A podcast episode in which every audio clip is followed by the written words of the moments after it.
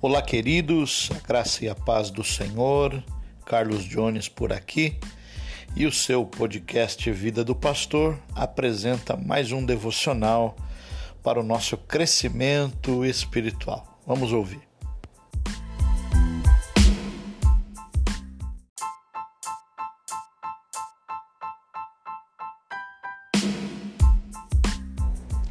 Hoje o texto que leremos é Neemias, capítulo 1, dos versículos 8 a 11, que dizem assim: Lembra-te agora do que disseste a Moisés, teu servo. Se vocês forem infiéis, eu vos espalharei entre as nações.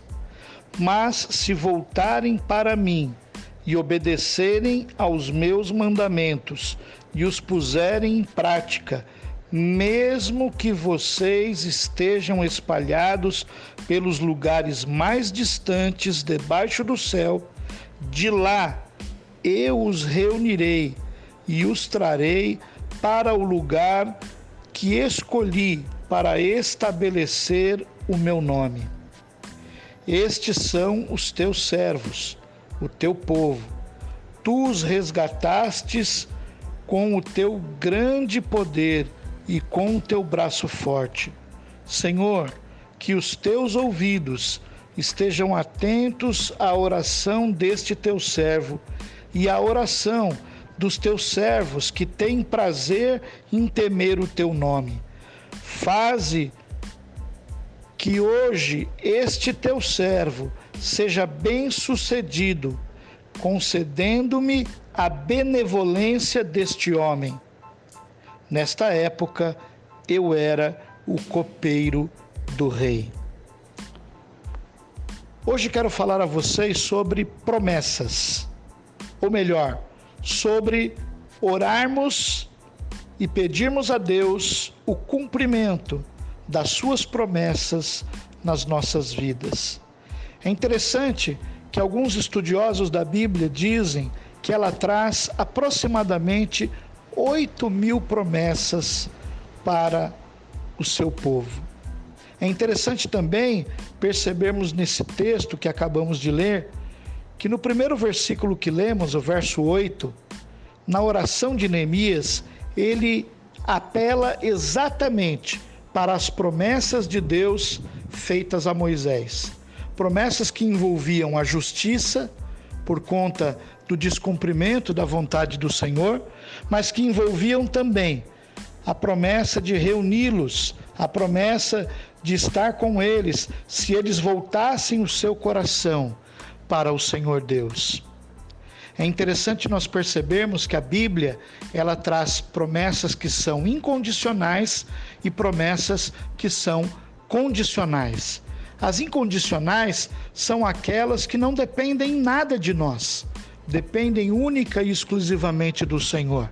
Por exemplo, Ezequiel capítulo 36, verso 26, diz que Deus nos dará um novo coração. Essa promessa não depende de nós. Essa promessa é uma ação exclusiva do próprio Deus.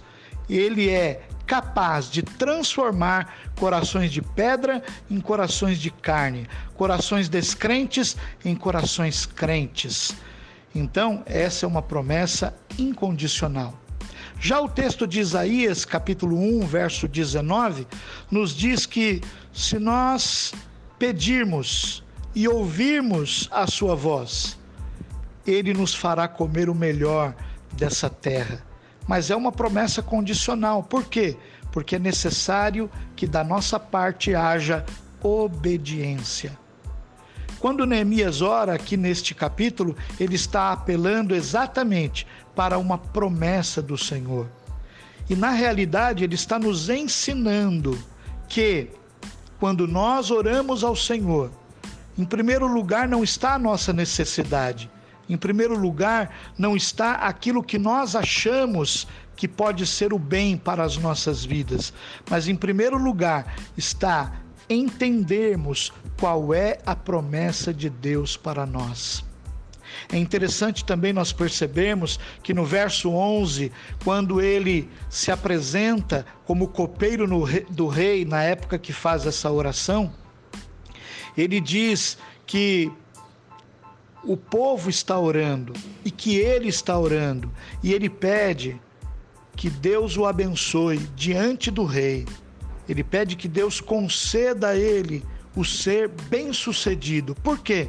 Porque o pedido dele era que em toda a problemática que estava acontecendo, ele queria ser parte da solução. Uma coisa muito interessante de nós pensarmos é exatamente nesse ponto. Se temos as promessas de Deus, se há algumas que são incondicionais, ele fará, independentemente da nossa vontade.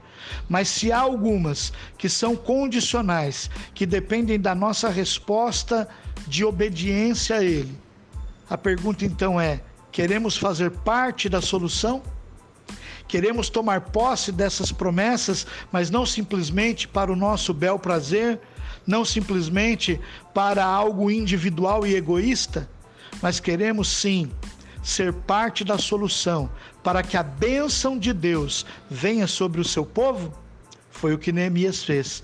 Neemias estava pedindo ao Senhor que abençoasse o povo de Israel, mas estava se colocando, como diz uma linguagem também que é inerente ao seu tipo de escrito, ele estava se colocando na brecha para poder abençoar o povo, sendo parte da solução, trabalhando para que a promessa de Deus se cumprisse na vida daquela nação.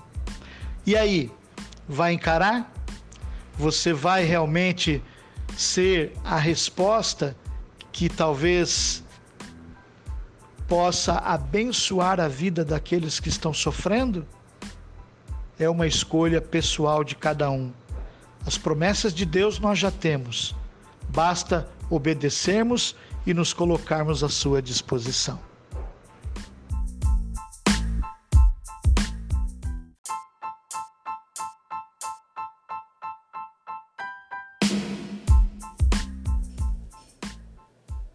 É isso aí, meus queridos. Mais um devocional aí para você. Espero que você tenha gostado, que tenha realmente abençoado aí a sua vida. Peço a você que compartilhe nas suas redes sociais e também que você possa inscrever-se no nosso canal no YouTube, Vida do Pastor, por Carlos Dijones, também no Facebook, Carlos Dijones Carrossi e no Instagram, Carlos Dijones, tudo minúsculo e juntinho, tá bom? Que Deus te abençoe Fique na paz do Senhor Jesus e até o próximo devocional. Um forte abraço!